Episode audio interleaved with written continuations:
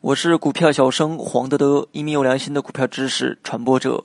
今天我们主要讲的内容是什么是商誉减值。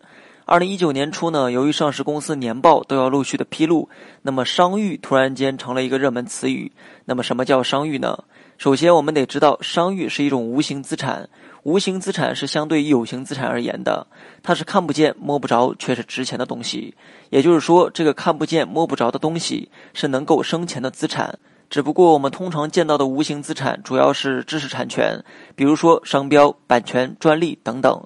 那么商誉应该如何去量化呢？我们举个例子，假如说一家上市公司要并购一家未上市公司，如果未上市公司的净资产为两千万，而上市公司出资两个亿完成并购，那么这家被并购的公司商誉就是一点八亿。也就是说，这家被并购公司拥有看得见的资产是两千万。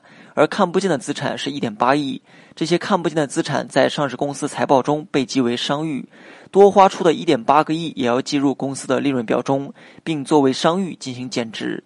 也许这家上市公司盈利一个亿，但是由于商誉减值的一点八亿变为亏损八千万，而价值两千万的东西，上市公司愿意多花一点八个亿去买，那么多花出来的部分其实就是被并购公司的估值。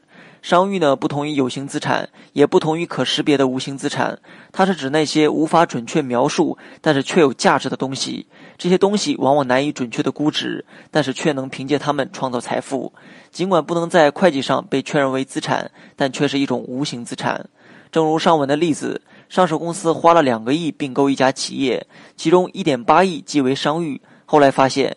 这些商誉给上市公司创造的价值远超过一点八个亿，那么上市公司自然就赚到了，这些商誉就成了优质商誉。那么相反的，如果发现这些商誉不值一点八亿，或者说被并购的公司远达不到这些估值，这就涉及到商誉减值。